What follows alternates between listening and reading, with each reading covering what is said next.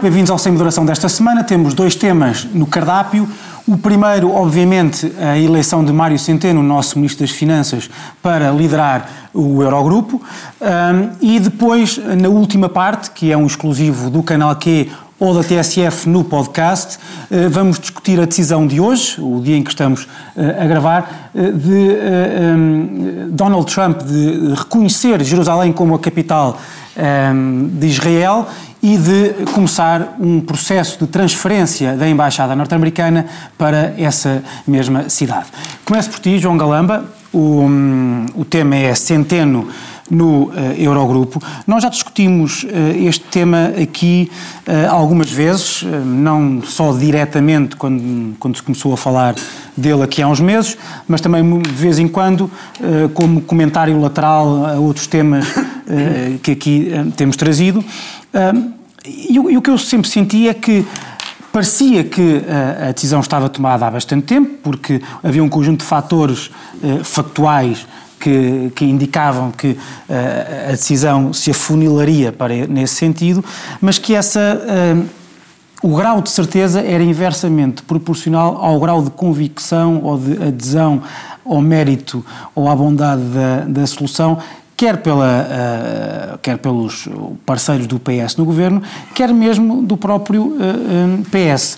Não parece que esta alguma, alguma celebração destes últimos dias eh, parece um bocado artificial e que o PS tem mais medo do que pode acontecer daqui para a frente na política interna do que propriamente um, vontade de celebrar?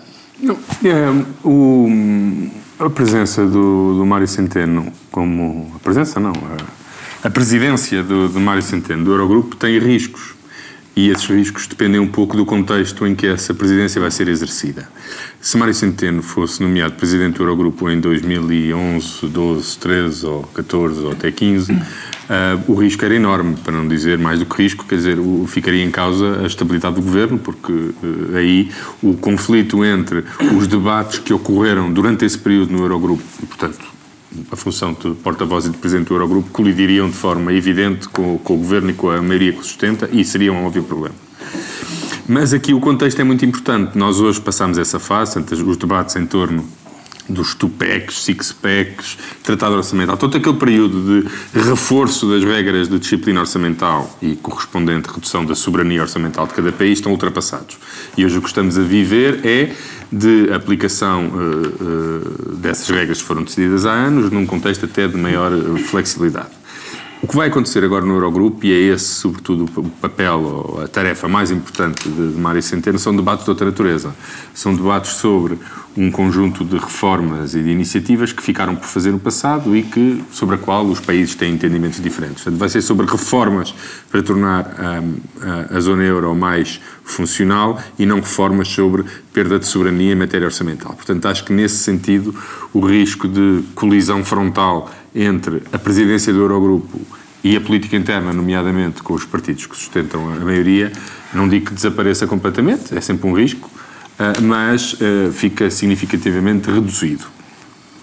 Ah, agora, depende um pouco, obviamente, daquilo que for acontecendo. Agora, o que eu perspectivo daqui para a frente é que os debates serão em torno de coisas que não entrarão em, em, em colisão com a política interna. Espero ter razão, não sabemos.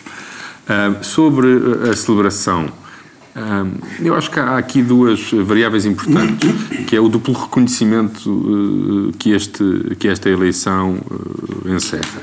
Duplo reconhecimento de quê? Duplo primeiro de, do sucesso da, e da credibilidade da, da alternativa política preconizada pelo Governo e também para Mário Centeno, uma vez que é o seu Ministro das Finanças, e um segundo reconhecimento que é o da relevância dessa alternativa política para os debates futuros eh, da, da zona euro. Mário Centeno é um académico reputado, escreveu uh, muita coisa sobre a zona euro, foi até, se não me engano, incumbido em 2010 ou 2011 pela própria Comissão Europeia, penso eu, de encabeçar um estudo sobre o funcionamento da economia europeia e da, e da zona euro, mas aquilo que Mário Centeno, como Ministro das Finanças, a, a, a sua mais-valia, o seu currículo, se quiser, está na base da sua eleição, é, em primeiro lugar, ter conseguido mostrar eh, que é possível, embora difícil, conciliar uh, as regras numa interpretação mais flexível das regras, se elas fossem aplicadas draconiana e literalmente, consta do, do, dos tratados, aí uh, o conflito, uh, aí não seria possível compatibilizar as duas, mas no atual contexto, com as regras existentes e com a sua interpretação, com uma visão distinta daquela que era defendida por uma, pela ortodoxia europeia, quer na, em questões de rendimentos e na questão do salário mínimo, quer uh, noutras áreas. Mário Centeno apostou numa, numa alternativa, o governo português apostou numa alternativa que no início gerou desconfiança, mas penso que ganhou credibilidade pelos seus resultados. Uh, e o reconhecimento de que esta alternativa e que esses resultados são relevantes para debates futuros uh, sobre a União Europeia.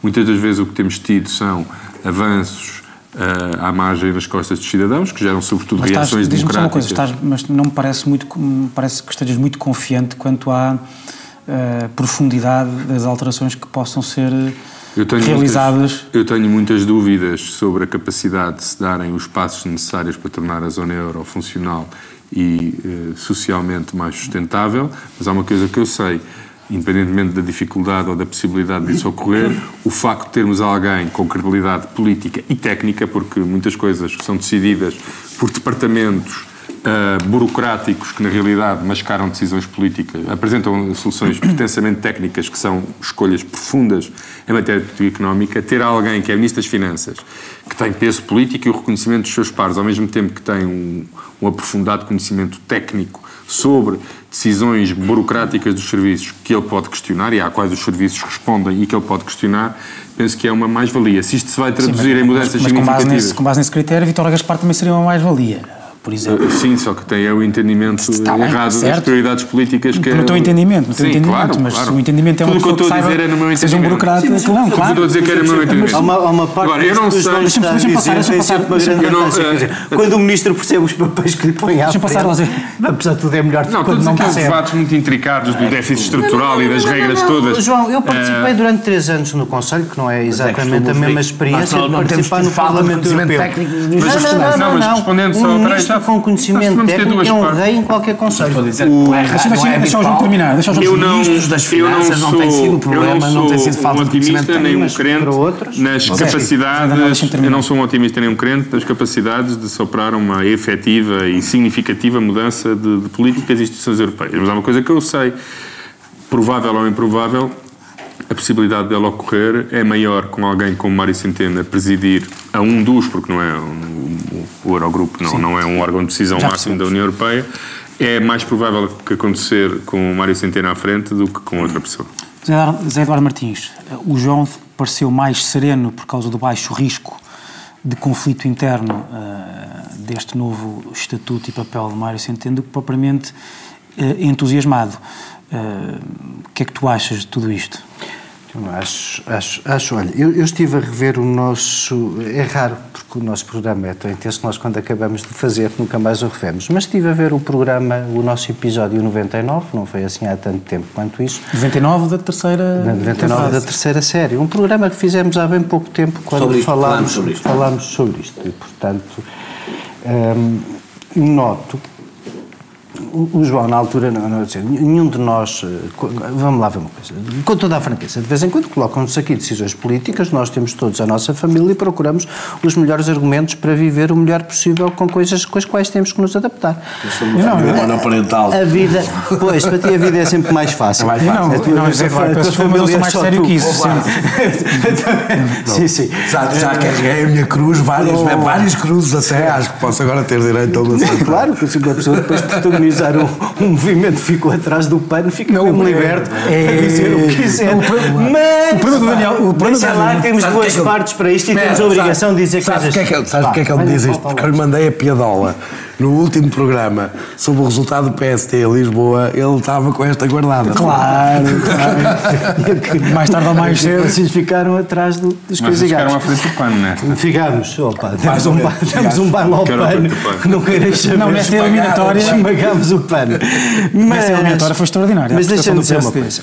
João, o que tu disseste aqui no nosso programa 99 e que eu percebo e que era a, a linha diferente era O que interessa não é aqui uma discussão de nomes, o que interessa é verdadeiramente o que é que nós estamos a propor e o que é que vamos fazer para mudar a União Económica e Monetária. Portanto, se a expectativa neste momento é há muito pouco por onde mudar a União Económica e Monetária, eu percebo que isto não pode ser não, não, uh, não, uma alegria Mário Centeno e um delírio. identifica como um dos principais problemas a zona euro ser uma zona de divergência económica e não de convergência.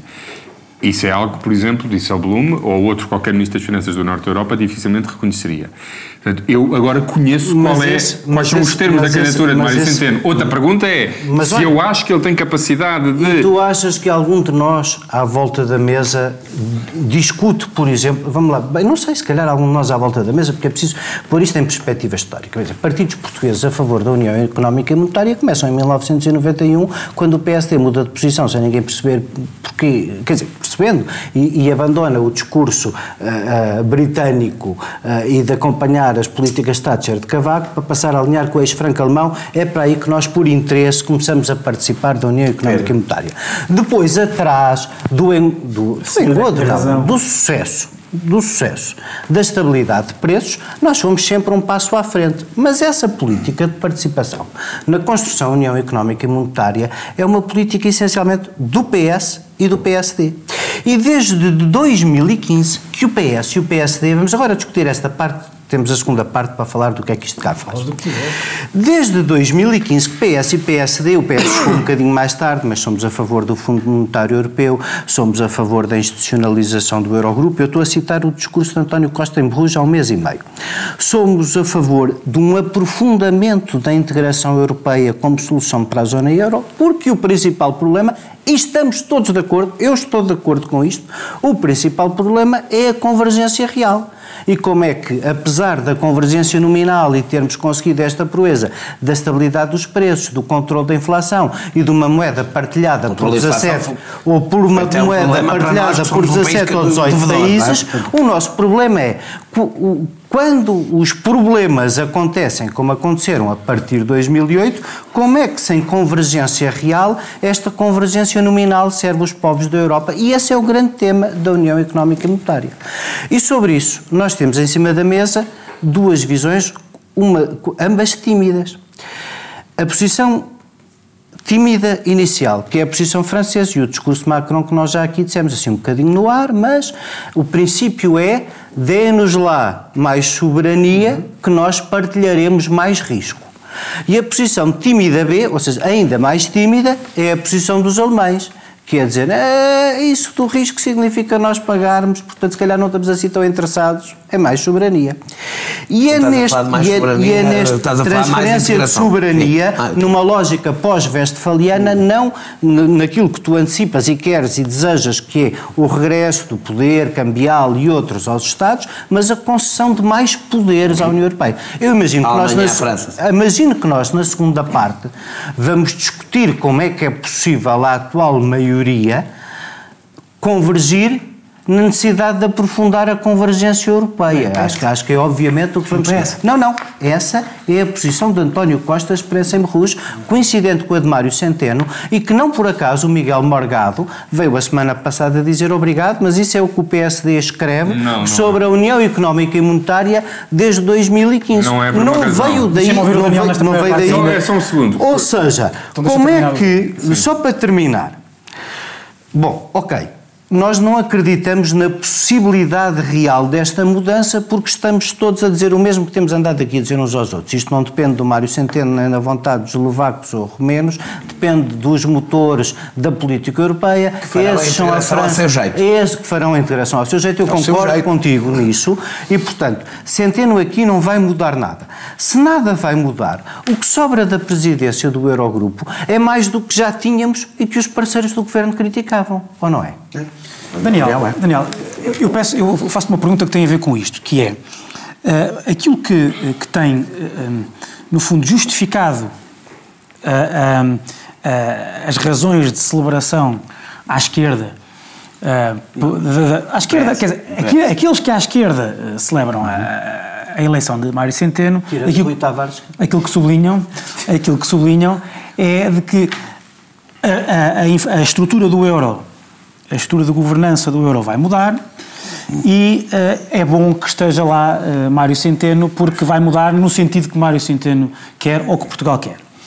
O que, eu te, uh, o que eu te digo, o que eu te pergunto é o seguinte: isto é um pouco, um, isto é um pouco aqui, o discurso sempre sobre a União Europeia, que é algo vai mudar e vai mudar necessariamente para melhor. E, não, e, essa, e por isso é importante nós estejamos no pelotão, pelotão da frente. Espera, São sempre estas sim, três espera. coisas que se dizem. Porque é verdade, aqui, aquilo, aquilo, aquilo, que o Zé Eduardo aqui disse parece-me totalmente verdade, que é, uh, enfim, porque é objetivo até, o, o, e conhecido, o futuro da, da, da, só tenho o futuro, o futuro da organização do, da, da moeda única é mais solidariedade, mas com a contrapartida de mais integração, ou mais, Eu acho que seja mais, mais, ou mais, partilha, é mais partilha de soberania. O problema é que essa, entrega, essa partilha de soberania significa entrega de soberania é e, essa entrega, e essa entrega de soberania é feita num contexto em que se mantém o peso relativo dos Estados-membros.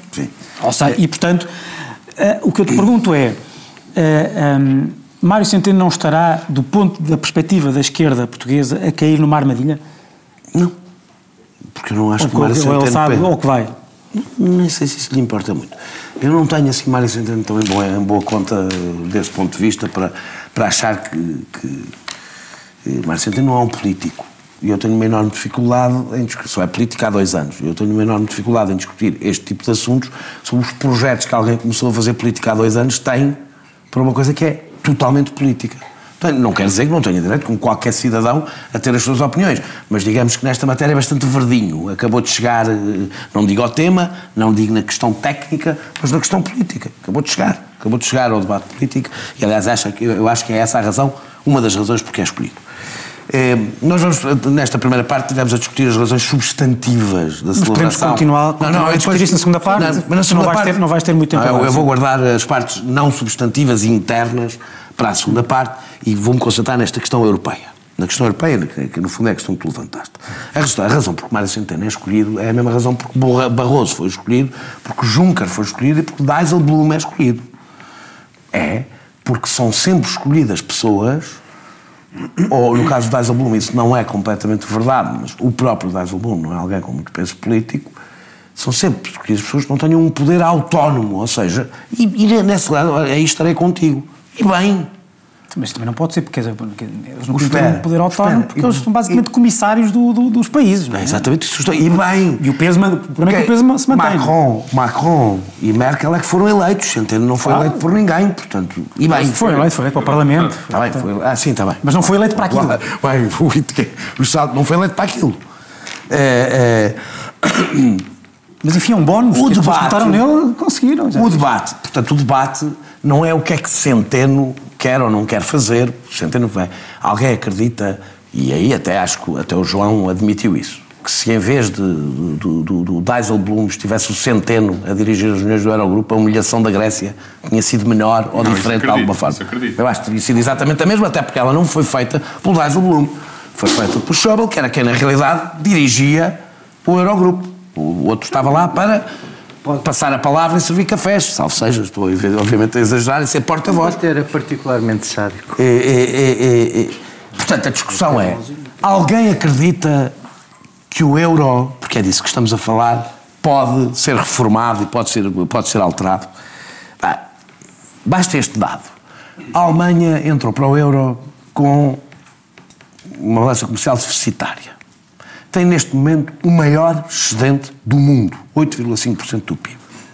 Alguém, mas por que raio é que a Alemanha, até por respeito pelos seus eleitores, apesar disto ter tido um custo grande para os trabalhadores alemães, mas isso é um outro debate, por que raio é que a Alemanha haveria de querer mudar o euro? Porquê? É porque a Alemanha não está a pensar no espírito europeu e na Europa, está a pensar naturalmente, o governo alemão está a pensar em quem deve pensar, quem, quem o elegeu. Podemos ouvir a tua resposta na segunda parte? Deixa-me só que. Não, deixa só, não se percebe este. Começa este, a segunda parte. Este, este, este meu raciocínio é só, só dizer Há, provavelmente, algumas alterações são feitas e elas têm, elas têm dois preços. E depois eu, na segunda parte, guardo-me para dizer o que é que, qual é que eu acho que é o papel de Mário Centeno nisto. Que são, um, um aprofundamento da integração que corresponde a uma concentração de poder na Alemanha e em França. É isso que vai, vai ser isso o aprofundamento da integração, vai ser um aumento da desigualdade de poder dentro do Parlamento Europeu, ou dentro da, da União Europeia, vai ser uma, uma transferência de soberania dos Estados com uma maior concentração e com um grande poder, aliás, se olharmos, foi esse o caminho do Tratado de Lisboa. Caminho do Tratado de Lisboa foi um aprofundamento da integração com maior poder, com maior poder para, as, para as grandes potências e vai ser esse o percurso. E o outro é um aligeirar das regras estúpidas ou uh, orçamentais em troca de reformas estruturais. Vocês sabem o que é que quer dizer reformas estruturais. Aliás, o Schauble já deixou isso mais ou menos escrito, que era esse, antes de se ir embora, que é mais ou menos essa a ideia. É, tu não tens que ser tão uh, escrupuloso no cumprimento aqui das metas, mas em troca Tens, tens reformas laborais para fazer. Ou seja, que significa dar poder à União Europeia de interferência em políticas dos países que os tratados não lhe dão. É este o caminho e, portanto, é com não, isto, eu acho que se houver algum debate, que Centeno vai ter que debater. E aí eu não acho que ele seja a pessoa indicada. Vamos para o intervalo, voltamos já para a segunda parte e o tema é a continuação, uh, precisamente, deste primeiro tema da primeira parte. Até já.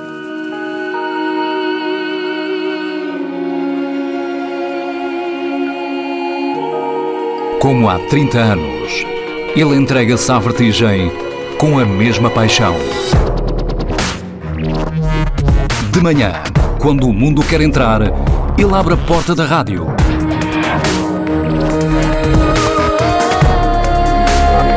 Manhã TSF, com Fernando Alves. 30 anos. O amor à rádio nunca acaba.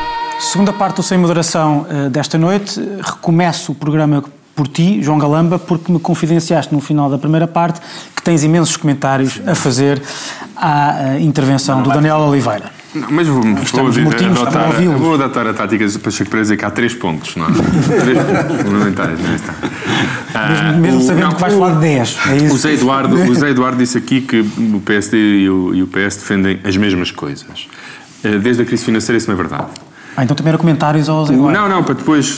Era várias pessoas. Eh, vou jogar em vários tabuleiros. Mas é que sabes, Portanto, eu, Eduardo... eu, eu, eu deixa-me só dizer isto, não sem te interromper. Quando em 2015. eu percebo vais dizer. Eu percebo, eu percebo o que vais dizer. Então deixa-me acabar. Quando em 2015 o PSD escreveu sobre o EM, até eu fiquei mais PSD outra vez. Então, eu percebo o que tu estás a dizer. Mas eu ainda não disse nada, mas ah, eu sei, o teu poder adivinhatório é conhecido, mas não, neste caso não, não tens razão. O, é como o do Marcos, Há mesmo uma grande diferença. O, o, PSD, o PSD entende o resgate português de, de 2010, 11 como o culminar de uma sucessão de falhas um, da parte de Portugal a se adaptar à ideia de competitividade do euro e basicamente copiar os países do Norte. Todo o discurso do PSD é, é o andar, não fizemos reformas, a competitividade deteriorou-se, o Estado fica. Portanto, basicamente, o, o, problema do euro não é um problema sistémico, não há verdadeiramente nada a mudar no euro, é um problema comportamental. Nós não estivemos à altura do que nos era exigido. De uma forma eh, simplificando é isso que o PSD e o dizem. Sim, sim, no sentido que é um problema sistémico porque nós... Porque, porque nós somos pobres. Não, não é isso, é porque o euro necessita que os países... Hum, também é essa versão, mas agora... Sim, mas eu estou a dizer, se calhar, é, se calhar é impossível por causa disso. Por isso é que eu estou a dizer que é um problema O PS sistémico. discorda radicalmente do PSD e CDS porque não vê o que aconteceu em 2010, 2011 como uma falha comportamental deste ou daquele país, mas quase como uma, uma necessidade sistémica que tem a ver com problemas na arquitetura institucional do euro. O, o, porquê que isto é importante? Porque, de facto, e Mário Centeno perfilha esta doutrina. E, por exemplo, na questão das reformas estruturais, aí também há uma diferença, e em relação ao Fundo Monetário uh, Europeu. O, o, PSD tem uma visão crítica sobre o... Portanto, o Fundo Monetário Europeu, basicamente, é institucionalizar o que já lá está para substituir o FMI. Nós não queremos isso a posição do Partido Socialista não é apenas concorda com a, a com a criação de um Fundo Monetário Europeu. Tem que haver regras de solidariedade. Não, a, na verdade, é, é, contra um, a criação de um Fundo Monetário Europeu se ele for um, um órgão de disciplina e de, de, de, execução da disciplina das regras que substitui o FMI. Nós não queremos um, um, um Fundo Monetário Europeu para isso. Aliás, o que nós queremos na realidade é um Tesouro Europeu para financiar políticas que hoje entendemos necessárias e que não têm nem, nem instituições adequadas para o efeito na zona euro, nem orçamento. Pois poderás dizer, poderás dizer. A política de coesão um, que ninguém de bom senso a faz. E, nas reformas estruturais, também continua a haver, e vê-se isso no discurso do PSD e CDS todos os dias, as reformas estruturais, as reformas estruturais, como se saltou evidente quais é que são essas reformas estruturais, a visão do governo, que aliás a pôs em prática no Programa Nacional de Reformas, e é isso que defende, quer internamente, quer externamente, é que não há reformas estruturais, o que é que há? Há problemas que os países, cada país tem os seus problemas a resolver, os seus déficits, muitos deles históricos a ultrapassar, e as reformas estruturais não são mais do que a resposta específica e ajustada a cada país para resolver problemas desse país. Portanto, é uma visão radicalmente diferente da do PSD, que PS, as reformas do PSD são aquelas coisas que nós durante 30 anos não fizemos e que se fizéssemos nos poriam na mesma situação da Alemanha ou da Holanda. Portanto, são visões muito diferentes. Sobre a questão do alguém acredita que isto pode mudar. Isto não se trata de acreditar que isto pode mudar o que eu acredito e o que o Partido Socialista acredita é que a ideia de que nós temos uma, uma soberania à qual podemos regressar e que nos permite um peso negocial maior do que aquela que exercemos dentro da União Europeia é uma fantasia. Que sair da União Europeia é uma fantasia. Que sair do euro é uma fantasia. Portanto, estamos condenados a viver nesta realidade que muito provavelmente até pode não mudar, mas estamos condenados a viver nela. E, portanto, a nossa obrigação é, estando condenados, porque a União Europeia, antes de ser X ou Y, existe. E é com essa existência que nós temos que lidar.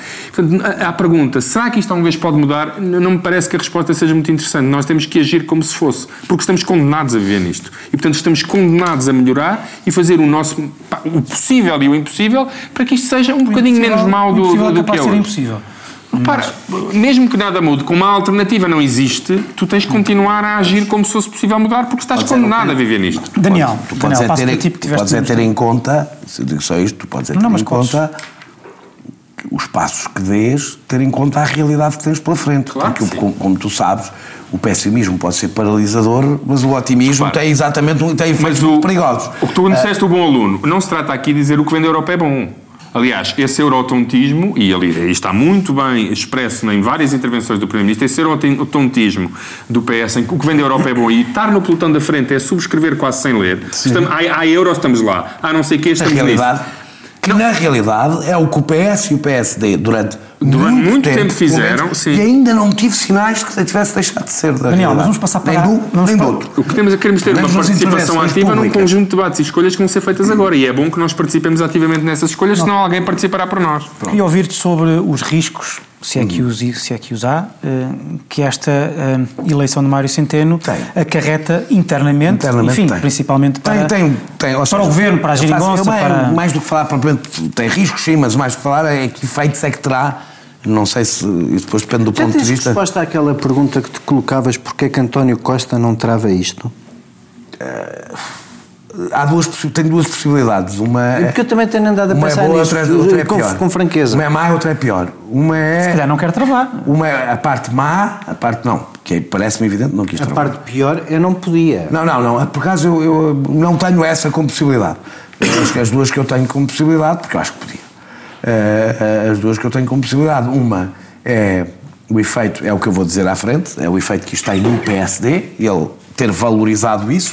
Essa é má, porque a estreiteza de, de, de, de visão, na minha opinião, a péssima é ele achar mesmo que o Mário Centeno pode ter alguma intervenção na, eh, na mudança da Europa, porque isso já tem um grau de delírio que, que não acredito que o Primeiro-Ministro tenha dominado o Primeiro-Ministro e, portanto... Nem, nem, eu acuso o Primeiro-Ministro uma coisa portanto, Acredito que é a primeira. Acredito que é o efeito que isto tem no cenário político interno. O que é que, o que, é que eu acho que isto tem, quais são os efeitos que tem? Um, tá, é bom perceber que é Centeno, porque as pessoas baralham Centeno, Costa, o governo, e é normal, é, é o mesmo governo, mas o governo tem pessoas diferentes que tiveram posições políticas diferentes. Mário Centeno é o homem, Mário Centeno não é responsável sequer ministerial pelo aumento do emprego, uh, uh, nem sequer pela reposição de rendimentos, uh, pelas, pelas políticas que distinguem este governo do governo anterior, na minha opinião. Não é? A grande responsabilidade de Mário Centeno é o cumprimento do déficit. Na realidade, a grande responsabilidade de Mário Centeno é o que aproxima este governo ao governo anterior.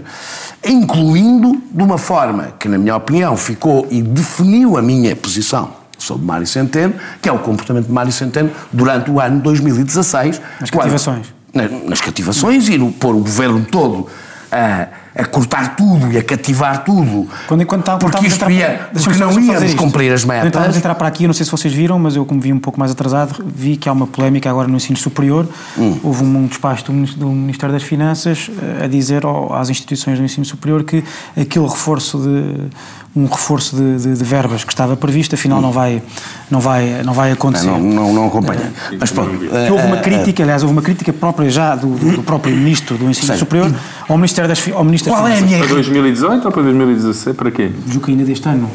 Mas todo, não, não sei os pormenores, mas sei Qual que, é? que vai na linha do que o... O que é que é a coisa que me irritou aqui? Não é sequer ele fazer o que todos os Ministros das Finanças fazem. E é, faz parte no governo esta tensão que deve ser o Primeiro-Ministro a desempatar.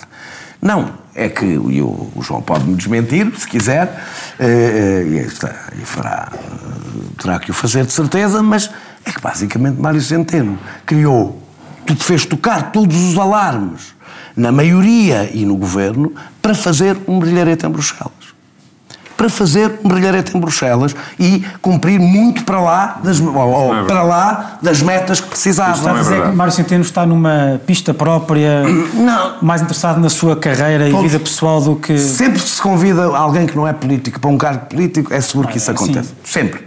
Um ministro das Finanças sem nenhuma experiência política, só tem uma carreira fora do voltar para a sua carreira anterior, que é a carreira europeia. Sim, mas nem todos os e políticos é ou pessoas que têm uma carreira política começam aos 14 anos. É na carreira das instituições, não tem que ser aos 14 anos, estou a dizer imediatamente para Ministro das Finanças. Não há um, alguém que nunca tem percurso político nenhum e hoje é Presidente do Eurogrupo. Portanto, são pessoas que. Isto é da, é da natureza das coisas. Tu pões alguém que o único futuro político que tem só pode ser nas instituições europeias, ele tenderá a querer agradar, mas nem sequer é só isso. Eu não ponho aqui só maus. Eh, acho que também é uma questão de convicção. As propostas, mesmo no governo, mesmo quando foi aquele pacote económico, aquele grupo de economistas do Partido Socialista, que fez parte do João Galamba? Que fez parte do João Galamba, de quem é que eram as propostas que vieram-se a saber mais próximas do que é o pensamento do PSD, como por exemplo o contrato único. Eram do Mário Centeno.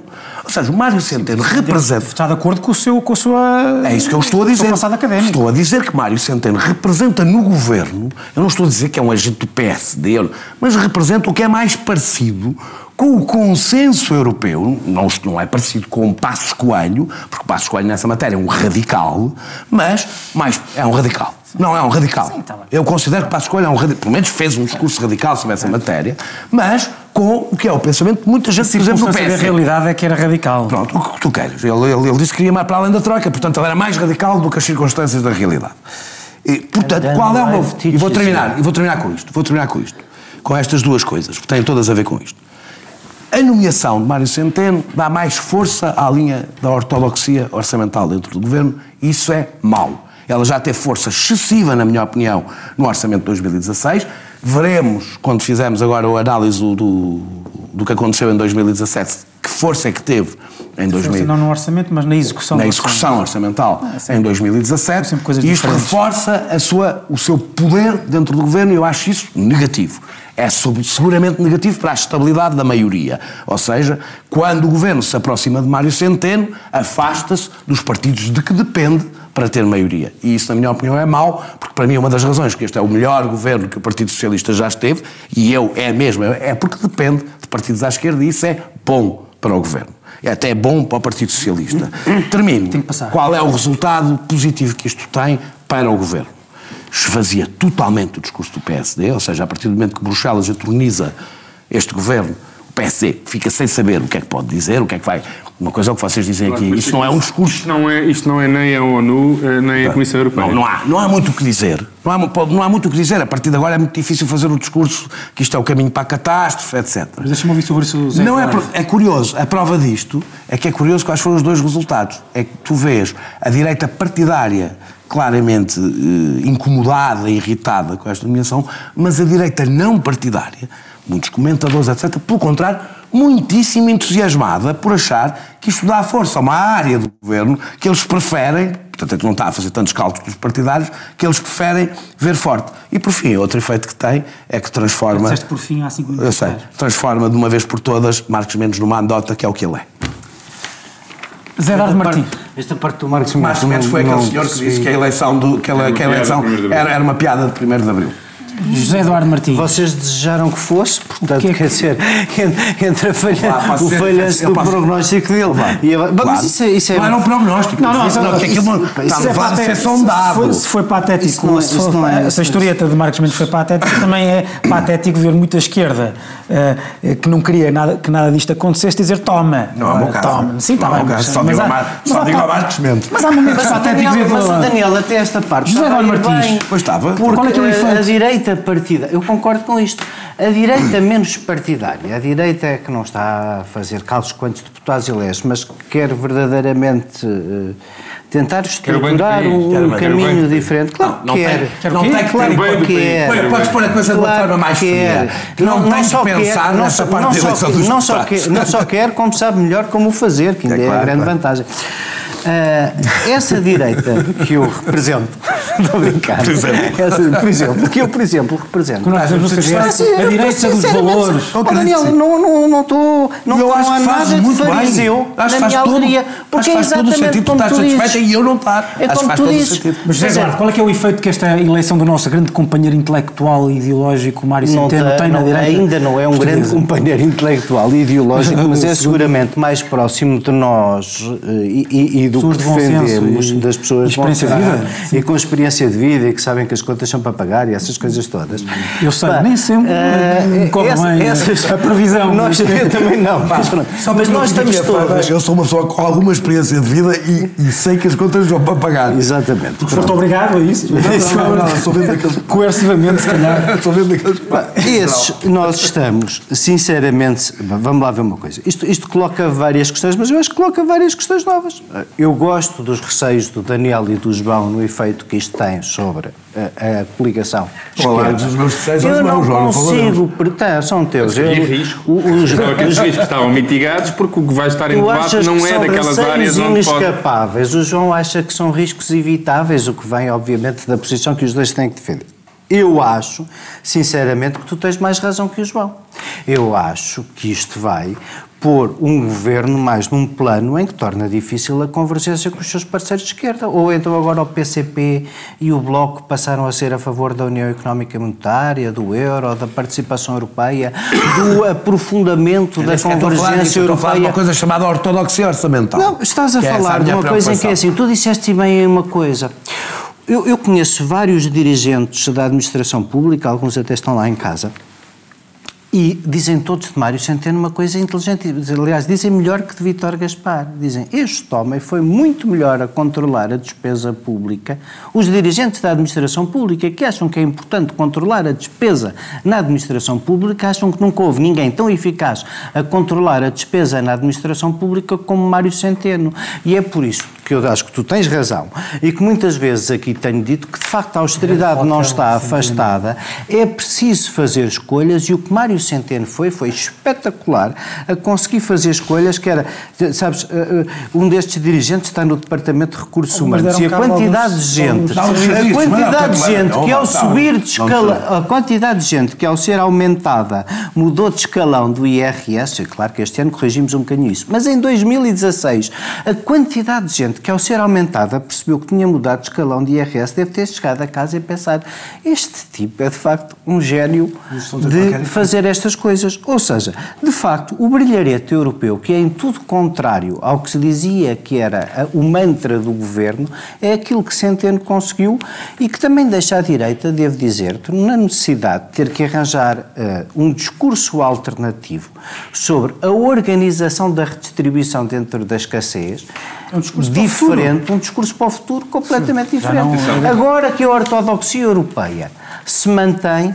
apesar de o crescimento económico a poder disfarçar de outra agora maneira. ganhamos ideologicamente, como é que ganhamos agora politicamente ideologicamente? Agora ganhamos ideologicamente, como é que ganhamos politicamente? Mário Centeno não é, é Mário Centeno não é, nem nunca foi um ortodoxo em matéria orçamental e a prova disso mesmo é que no, no, no, no cenário macro que ele, que ele presidiu, que era o elemento principal daquela equipa, não havia redução de déficit em, em 2016. Mário Centeno achava... Depois na prática entusiasmou-se. Não, não, repara... A redução de déficit foi superior ao àquela... Não, o Mário Centeno teve, não, teve que fazer o que não queria fazer em 2016, mas o que não se pode Acontece fazer... Não, o que não se pode fazer... O que não se pode fazer... Não, teve não o que não se pode fazer é culpar... É dizer que Mário Centeno faz os mínimos. E faz os mínimos. Faz os mínimos para que os orçamentos não sejam chumbados na Europa. Daniel... Não o que aconteceu em 2016, o que aconteceu em 2016 foi que até metade do ano se pensava que Portugal ia falhar as metas orçamentais. Vamos ver o que é que acontece este ano. Vamos ver. Vamos ver o que é que acontece este ano. Vamos fechar. Uh, e portanto vamos para o intervalo, voltamos já para a terceira parte do Sem Moderação, que é um exclusivo do canal Q e na TSF é um exclusivo do podcast da estação. Uh, até já.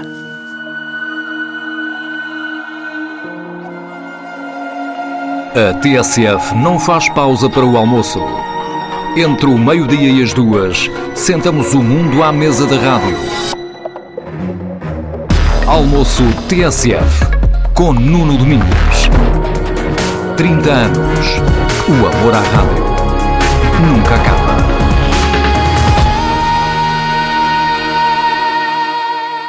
Terceira parte do Sem Moderação, o tema é este discurso de hoje, o dia em que estamos, eh, em que o Sem Moderação o programa de hoje estreia, portanto, em que estamos a gravar, um, quarta-feira, dia uh, 6 de dezembro de 2017, em que o Presidente dos Estados Unidos da América, uh, Donald Trump, um, reconheceu ou declarou que vai reconhecer uh, Jerusalém como capital do Estado de Israel e iniciar um processo de transferência da Embaixada norte-americana para essa cidade. Um, Daniel Oliveira. Começo por ti, como nosso, com, nosso especialista em assuntos internacionais, em todos os assuntos internacionais que têm a ver com conflitos e confusão generalizada. Um, Baderna. Da Baderna. Não dá Baderna. Isto tem Baderna. É Baderna internacional. Eu vou fazendo um caderno de encargos da obra de embaixada que parece que vai ser uma coisa complicada. Ui, ui. ui, ui. Uh, sim, é, talvez... é, é, a, é, a, parte que eu, que eu acho graça disto, não é? Perceber quem é que são os desgraçados que vão para ali. Sim, é, nós, quer dizer, nós temos a transferência do Infarmed. Eles lá têm uma coisa um bocado mais, mais complicada. Sempre que, tendo em conta, é isso, tendo em conta a confusão que o governo arranjou, tendo em conta que. Diferente. Por acaso, nós podemos começar a contar, ver que é qual é que vai ocorrer primeiro. Por acaso, acho que o Farber devia por Jerusalém. Exato. E a Embaixada Americana para aqui, tínhamos duas, pronto. Um, para o Porto, não? Diz que os para o Porto, lá são bons. Sim. Bem, uh, como é que vês tudo isto? Parece um bocado uh, alucinado, não? Tendo em conta não. que. Eu, eu, vi, eu, eu, eu, devo dizer que eu ouvi o discurso de Donald Trump, grande parte dele, e aquilo que é mais extraordinário é que ele diz que, enfim, anuncia as razões hum. pelas quais pelas quais um, reconhece Jerusalém como capital de Israel, diz que é um reconhecimento porque, na prática, Jerusalém já é capital uh, política de, de, de, além, enfim, de outros níveis, de, de Israel, uh, mas diz também que isto é um passo para a paz. Ora, hum. quando nós sabemos... É o oposto. Nós, óbvio, é, óbvio, é, é, óbvio que o problema israelo-palestiniano não começou, israelo-árabe não começou com Donald Trump, hum. mas sabendo nós que... Uh, o Estatuto de Israel é uma linha vermelha. É que é uma linha vermelha não é, não é mais do que uma linha... É, em, problema, que é que isto, em que é que isto pode ajudar? Eu, o problema é um bocadinho mais do que ser uma linha vermelha. É porque é assim, há cinco assuntos, fronteiras, colonatos, a questão da segurança, refugiados e a possibilidade de retorno ou de, ou de, ou de compensação. E o Estatuto de Jerusalém, estes são os, os cinco temas sempre em qualquer negociação. Tudo o que signifique fechar qualquer um destes cinco temas torna impossível a negociação. Porque toda a gente sabe que se alguma vez acontecer o improvável, que eu acho cada vez mais improvável, que é haver um acordo, ele implica mexer nestas cinco, ele implica cedências e, e avanços nestes cinco assuntos, uns em troca dos outros. O que Donald Trump fez foi reconhecer a pretensão de um lado em relação à pretensão do outro, porque eh, eh, a Palestina considera Jerusalém oriental a sua capital, e também não, não, não é, de facto, mas, mas pretende que seja, e ele, o, o, Donald Trump acabou de reconhecer outra coisa, ao passar a capital para, para de, passar, não, a embaixada, reconheceu a anexação de Jerusalém Oriental. Porque para os, para os, os israelitas, Jerusalém é capital indivisível, portanto, inclui uma parte que é anexada e que ninguém reconhece como sendo israelita. Isto é a primeira questão, portanto, é a questão do, do equilíbrio dos acordos. Pois é, evidentemente, a paulada no vespeiro, não é? é, é desde 1929 que qualquer pequeno acontecimento em Jerusalém resulta em coisas que duram. Eh, olha, por exemplo, quando o Sharon citou as planadas das mesquitas, uma coisa supostamente tão simples como isso, foram quatro anos de guerra. Ou seja, e isto não tem só a ver com o conflito israelo-palestiniano, é até anterior, anterior, ele já existia, mas não existia Israel. Tem a ver com a particularidade que aquela, que aquela cidade que tem e que não tem paralelo em mais lugar nenhum do mundo, coisa que evidentemente eh, Donald Trump não faz a mais pálida ideia, é a coisa talvez mais perturbante em Donald Trump sempre é uma pessoa perceber até que ponto pode ir a ignorância de alguém que chega ao lugar onde ele chegou. Mas eu acho que há uma grande injustiça em relação a Donald Trump. Ou seja, mais uma vez, Donald Trump é, como em vários assuntos, uma consequência. A questão de Israel foi um tabu. é um tabu nos Estados Unidos. Quando as pessoas falam politicamente correto, eu tenho vontade de rir. Nada é tão difícil falar nos Estados Unidos como a questão de Israel. E isso criou uma política dos Estados Unidos que é, não, uma questão do apoio a Israel, que é um apoio, se quiseres, natural, mas de um apoio que não tem também paralelo praticamente na relação entre dois países no mundo. É um apoio incondicional, o que significa que os Estados Unidos suportaram todas as violações das regras, violações de decisões tomadas, eh, algumas delas absolutamente grosseiras, os Estados Unidos estiveram ali para apoiar. E isso deu, deu a Israel uma sensação de inimputabilidade internacional. E, se olharmos para, para, perceber que eu não estou a dizer, para, não estou a dizer isto há uma política que leva aqui. Não, Donald Trump na realidade não fez nada. Limitou-se a não renovar. Há uma decisão tomada em 1995 que diz, tomada pelo Congresso, não sei se foi pelo Congresso, foi pelo Senado, eh, que diz que os Estados Unidos têm que mudar a sua embaixada para Jerusalém. Só que ali, mostrando a hipocrisia da posição dos Estados Unidos, que é nós temos uma posição, mas sabemos que ela é absurda. E, portanto, arranjamos aqui uma escapatória. O, por razões de interesse nacional, o governo pode adiar durante seis meses essa decisão, desde 1950, 1995. De seis em seis meses, os Estados Unidos adiam. A única coisa que, na realidade, Donald Trump fez foi não adiou. Isto não diz, claro, que isto tem todo o significado, ele não ter adiado. O que quer é dizer. Sim, quando, nós, quando tu estás há 20 e tal anos a adiar, quando deixas de adiar, é uma decisão quase não afirmativa do que propriamente de inércia, não é? Não estou a discutir isso, não estou a dizer que foram outros que tomaram a decisão. Sim. Estou a dizer outra coisa. Que Donald Trump levou à prática uma retórica que tem sido a retórica mainstream nos Estados Unidos sobre o conflito israelo-palestiniano. Se a retórica fosse a retórica mainstream, não tinha havido acordo com o Irão, nem havia dar aliados exemplos. permanentes dos dois, sunistas. É, exato, vou dar, vou dar, não vou dar exatamente os dois exemplos, as duas exceções. Uma que durou a vida toda e outra que desistiu muito cedo, que foi Jimmy Carter e Barack Obama foram. Eles é que foram exceção, não é Obama, que é, não, é, não é Trump que é exceção. Estes dois políticos foram os únicos, o Obama desistiu quase imediatamente, mas que tiveram um discurso diferente do que é o discurso mainstream da política americana dos republicanos aos democratas.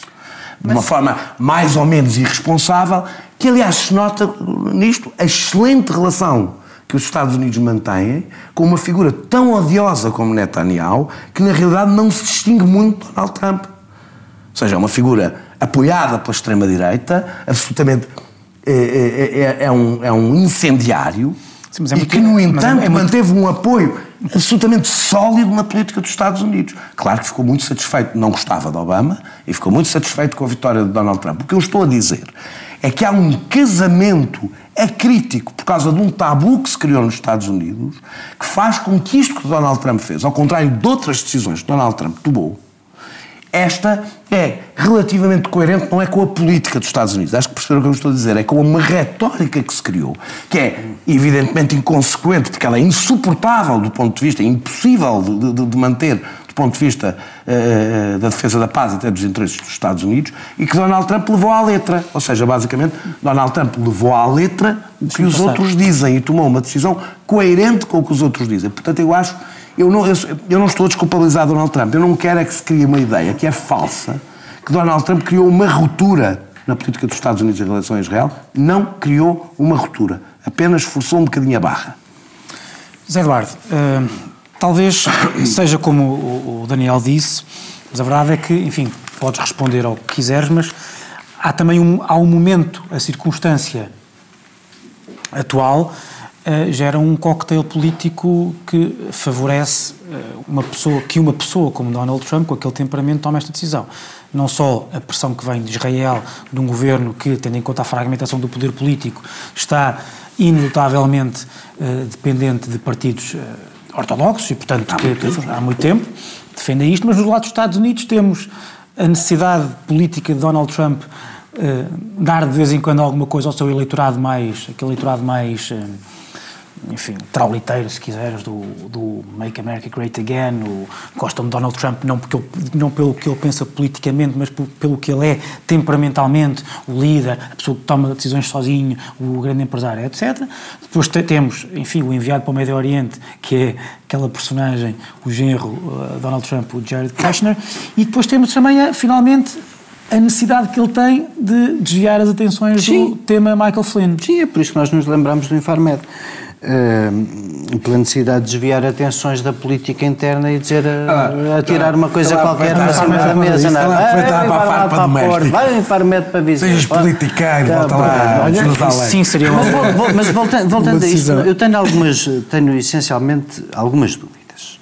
Eu, eu, eu, tentando estruturar um bocadinho o pensamento. Eu acho que isto, a motivação, neste caso, não é nenhuma afirmação de política americana, é uma necessidade estrita de desviar a atenção daquilo que está a ser o maior problema. Quer dizer, um presidente americano que faz discursos esta semana a dizer que o FBI está desacreditado e que vê o seu antigo conselheiro de segurança confessar-se culpado de ter mentido ao FBI e a coisa a chegar praticamente ao filho mais velho e ao genro, que é o dito enviado especial, é uma pessoa que está, apesar da, da, da acossada e, e que pretende fazer o que quer que seja para desviar as atenções disso. Porquê é que eu acho que isto não é espetacularmente no interesse kissingariano ah, é. dos Ai, Estados Unidos. Não é. Não é de todo. Percebes o que é que eu quis dizer? Eu percebo, mas é que isto, é que não, é, que isto é, isto é bastante grave Unidos, para os é? Estados Unidos. Claro que é.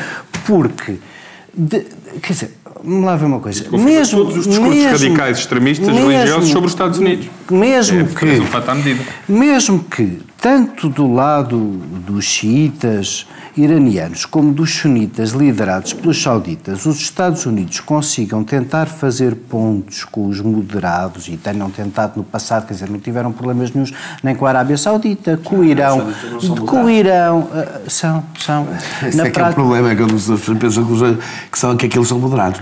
Não, eu, eu, eu tenho, Os palestinianos são moderados, tenho, Não, mas o que é que estamos Abbas, a falar? Exemplo, direitos é um humanos, direitos das mulheres. O Abbas é um moderado nenhum, em, nenhuma, em nenhum desses. Em nenhum desses, é um moderado nessa, em, nenhum desses, em nenhum desses países nós temos a defesa dos direitos humanos como a consideramos normal e ocidental, não temos defesa dos direitos Estamos a falar dentro do ponto de vista relativo à base estamos é a falar, Estamos a falar do ponto de vista relativo, isto prejudica gravemente o equilíbrio que os moderados, a ponte westfaliana normal de relação entre Estados, de gente que não vê o mundo, mesmo que o diga, como o Dar al-Islam e o Dar al-Wala e todos os outros são inimigos a bater, os turcos, os iranianos, que depois de Khomeini falam muito, mas na prática, tirando o apoio ao Hezbollah, apoiam muito poucos movimentos jihadistas, os sauditas, os sauditas... Ah, um movimento jihadista, um movimento é um, nacionalista. É um, a diferença é que enquanto todos os outros aceitam um princípio de relação entre Estados, independentemente de um dogma religioso, esses não.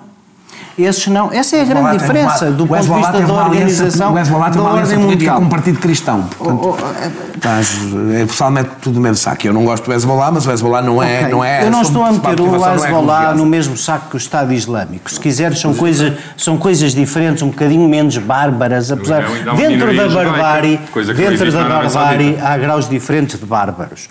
Agora, o que esta. Eu, eu, em síntese, que eu acho é que isto é uma decisão exclusivamente para consumo interno, que cavalga um preconceito retórico fácil de cavalgar nos Estados Unidos, que é meter todos os muçulmanos no mesmo saco, do ponto de vista geoestratégico. É uma tragédia para os Estados Unidos, porque passa uma linha vermelha que quebra pontos com moderados da Turquia à Arábia. Enfim. Do, com os aliados todos que os Estados Unidos não é tinham novo, na Porque a aliança estratégica isso, que os Estados Unidos têm com Israel, na natureza que tem, com a natureza que tem, tem prejudicado os Estados Unidos uh, em toda aquela região. João, Mas tu é... vês, como é que vês esta baderna toda? Este é eh, o, o, Donald Trump, uma das principais, um dos principais temas da, da, candidatura dele a presidente dos Estados Unidos e faz parte da sua retórica diária. É, para além do Make America Great Again, é Make America Safe Again. Portanto, law and order, um, ehm, a ameaça terrorista, o travel ban, eh, controlar as fronteiras. A decisão que põe mais em risco a segurança nacional dos Estados Unidos e dos americanos, no interior dos Estados Unidos e no exterior, é esta esta é a decisão que, que mais põe em risco a segurança da a vida de, de, de, de americanos. Portanto, isto é uma, uma irresponsabilidade.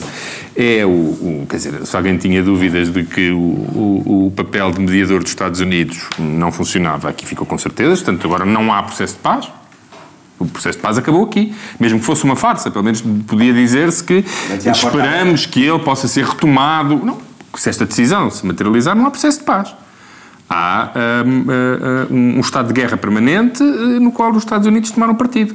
É que esta decisão nem é acompanhada pela maioria dos aliados ocidentais dos Estados Unidos, já nem falo da Turquia. A Turquia diz que está uma linha vermelha à questão de Israel, a questão de Jerusalém. Mas que eu saiba, esta posição de, de, de, apoiar a transferência da embaixada, aliás, Portugal, por exemplo, disse hoje que mantém a sua embaixada em Tel Aviv. Porquê? Porque tem relações, tem relações com Israel e com a autoridade palestiniana. E continua a, a acreditar coisa. na possibilidade de existir dois Estados. Obviamente que a possibilidade. Dizer, já agora, o ministro escusava dizer que isto é uma decisão prematura, porque ela não é prematura, é errada. Ou seja, não havia um momento em que ela fosse certa. O, o Obviamente que com, o, o, com a, os, as conquistas territoriais dos últimos anos, a própria ideia de dois Estados era cada vez uh, mais distante. Mas pelo menos a ideia existia.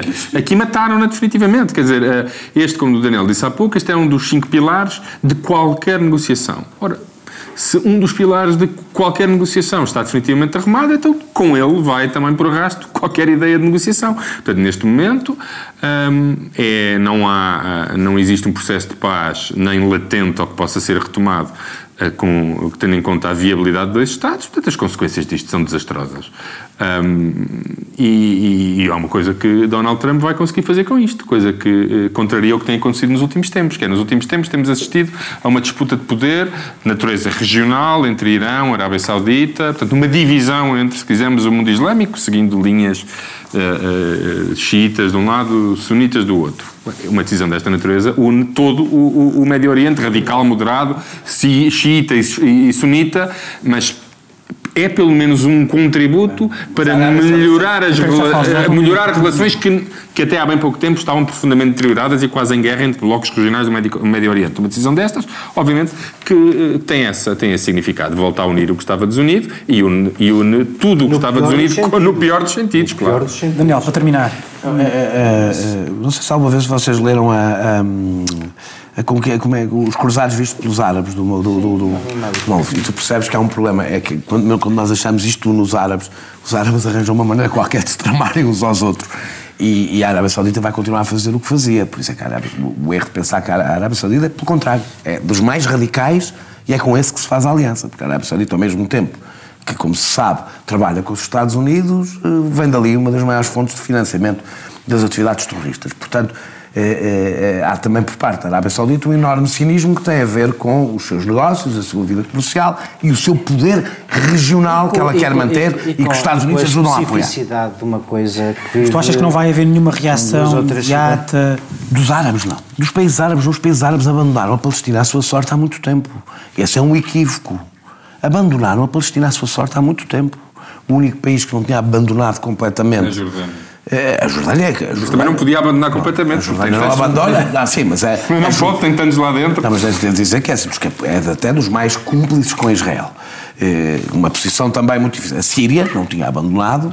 É, até, até estar neste estado, e depois o Líbano é sempre aquela confusão. É, o que, o que, eu não acho que vai haver nenhuma reação. Há um sentimento entre os árabes, porque isto não foi só Jerusalém palestina. Aqui não há só o, o conflito israelo-palestiniano.